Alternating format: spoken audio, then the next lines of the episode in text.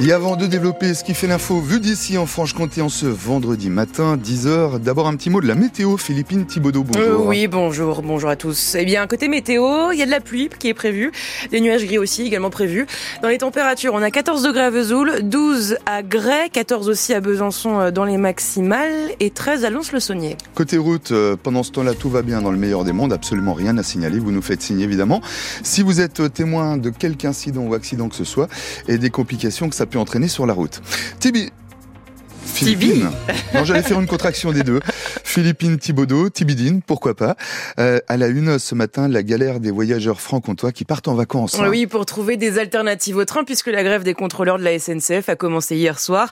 Résultat, 3 TGV sur 4 entre la Franche-Comté et Paris, 3 TGV sur 5 sur la ligne Lyria entre Paris et la Suisse. En revanche, pas de perturbations euh, sur les TER. Les syndicats réclament des embauches et des meilleurs salaires. Ils maintiendront la pression jusqu'à lundi 8 heures. Les agriculteurs remettent le couvert. La coordination rurale du Doubs et de la Haute-Saône appellent à une manifestation demain matin devant l'hôtel de préfecture de Besançon à 10h. Tracteurs, bennes et barbecue sont les bienvenus. Ils feront ensuite une opération escargot dans toute la ville. En Haute-Saône, un homme est mort hier écrasé par son chariot élévateur. L'accident s'est produit à Echenot-le-Sec entre Rio et Vesoul.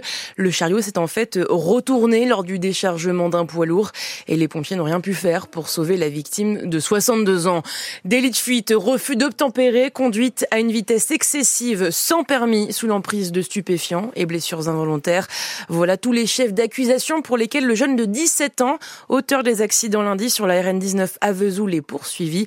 Il a été présenté à un juge, à une juge pour enfants hier après-midi et en attendant sa convocation au tribunal pour enfants, il porte un bracelet électronique. Le duo 100% franc-comtois, quel binôme, a brandi le drapeau français sur la première marche du podium des championnats du monde de biathlon en République tchèque. Ensemble, Lou Jean Monolaurent et Quentin Fillon-Maillet ont arraché hier la victoire en relais mixte simple. Résultat, huitième médaille pour l'équipe de France, la quatrième en or. Ils se reposent aujourd'hui, puis retour à la compétition ce week-end avec encore quatre courses au programme et autant de médailles potentielles, voire plus. Samedi, relais féminin et masculin, puis euh, dimanche, les Mastart. Cette fois, c'est fini. Kylian Mbappé quitte le Paris Saint-Germain. Le joueur de 25 ans l'a annoncé hier aux dirigeants du club. Il restera à Paris jusqu'à cet été, jusqu'à la fin de la saison et s'envolera peut-être au Real Madrid.